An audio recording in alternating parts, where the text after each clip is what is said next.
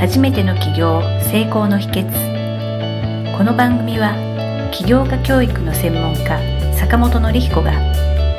初めての起業で成功するために大切なポイントを毎回お届けします。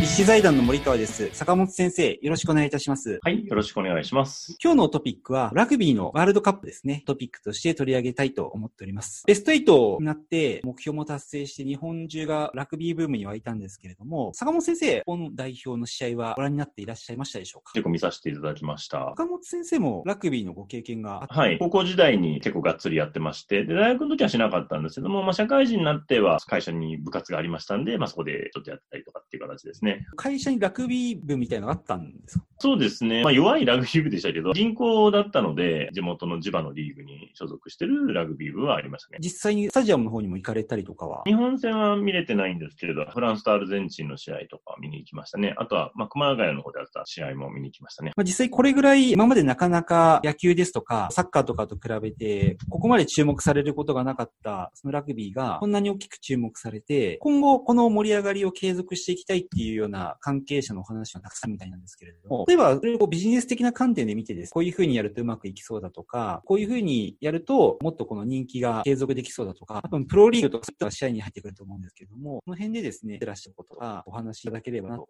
思っております。ラグビー本当に10年ぐらい前まではもっと弱くて、100対何点みたいな感じで負けて、100点差ぐらいつけられて負けてる試合もあったぐらいで、全然話にならなかったんですよね。その上位の国とは勝負しても。で、それが前回のね、ワールドカップから初めてね、3勝っていうことで、まあ決勝には残れなかったんですけれども、本当にすごく躍進して、で、まあ今回、始まる前までは始まるのかなぐらいの 雰囲気だったんですけれども、始まったらこんなすごいことになったなと思って。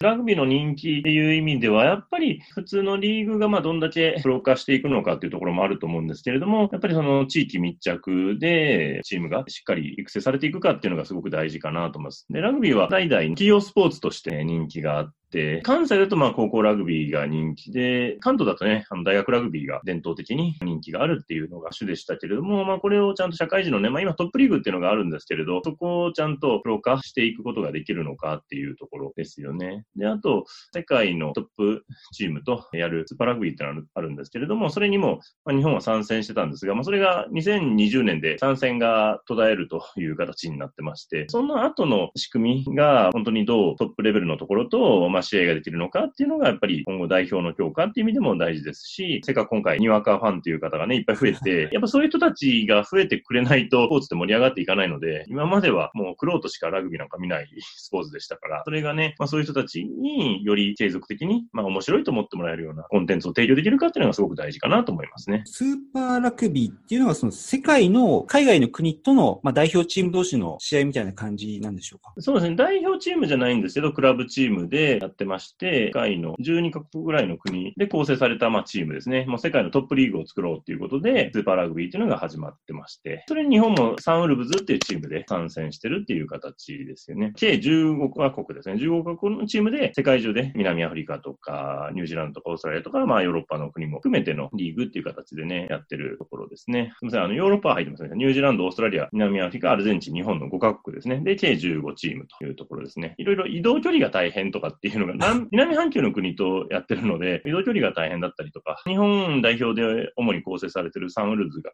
まあ結構そんなに強くはなかったんで、それでどうなんだというところで、一回脱退するって形に今なってるんですね。そこに今後ね、スポンサーがどっかつくのか、それを推進するような流れがまた復活すれば本当はいいんでしょうけど、まあその辺もちょっとまだね、今どうなるかはまだわからないっていう形ですね。ちょっとラグビーと少し競技が変わっちゃうんですけれども、バスケットボールですと、最近結構話題も増えてて、例えばあの、にあの、日本人で初めてドラフトで入ったの、八村君の話ですとか、はい、昨年から活躍していた渡辺選手ですとか、そういった NBA 選手も日本人で出てきたっていう話もあったりですとか、日本人でも日本代表の富樫選手、千葉ジェッツのスター選手が1億円の年俸を獲得したとかですね、そういう話も結構あって、B リーグっていうプロリーグが3年前に発足して、チェアマン、あの、川淵さん、J リーグで活躍されてた方がやられてて、すごくあの、プロ化がうまくいってるっていうような話があるんですよね。すごくさっき坂本先生言われてたように、例えば地域密着とかがすごくうまくいって、地域とかすごく地元のチームをすごく応援するっていうのが、やっぱりどの地域でもあるみたいなんですね。沖縄ですと、琉球ゴールデンキングスっていうチームがあって、沖縄でも、本当に沖縄県民がそこにいて、ホームの地元のチームをものすごく一緒に応援するっていう雰囲気があってね、また行きたいなっていうのを思わせることがすごかったんで、その地域密着っていうのはすごく大事なんだなっていうのを感じましたんで、ひょっとすると、あの、そういったのがうまくいくラグビーとかもうまくいくのかなっていうのは思ったりしてたんですね。そうですね。まあ今回もね、こんだけ本当に注目されたんで、またね、トップリーグとかが開始されてくると思うんで、まあそういうところにも、ぜひ皆さんね、足運んでほしいなと思いますけど、今後ね、そういうラグビーとかを見る機会も少しずつ増えてきて、そこにね、行ってくれる人たちが増えてくれるとすごく嬉しいなっていうのは思いますよね。いかにこう継続してファンというかお客さんを呼べるかっていうところってすごい大事だなと思ったんですね。多分それって、ただ単に強いとか、ただ単に頑張ってますっていうことだけだとちょっと足りないところがあると思ってて、例えばこうマーケティングとかプロモーションとか、結構そういったところっていうのは大事になっていくのかなっていうのって。そうですね。で、やっぱ地域の人が楽しめるっていうのがすごく大事ですよね。J リーグも最初はプロ野球がね、どうしても企業主体なんで、地域っていうよりも職業スポーツって感じでしてましたけれども、地域を密着っていうことでね、で、地域に溶け込むことで、地元のファンの人が増えて安定してるという形がありますんで、地域の人と一体で力入れていくっていうのはやっぱ大きな一つの戦略ですよね。今回はですね、日本代表が活躍し、日本中が湧いたラグビー日本代表のお話を通していろいろ話を聞かせていただきました。ありがとうございました。ありがとうございました。はい。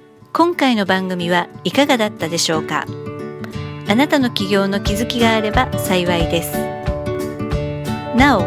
番組では坂本典彦への質問をお受けしております。坂本典彦公式サイトよりお問い合わせください。坂本典彦公式サイトで検索してください。ではまた次回もお楽しみに。提供は世界中の一人一人が志を実現できる社会をつくる立志財団がお送りしました。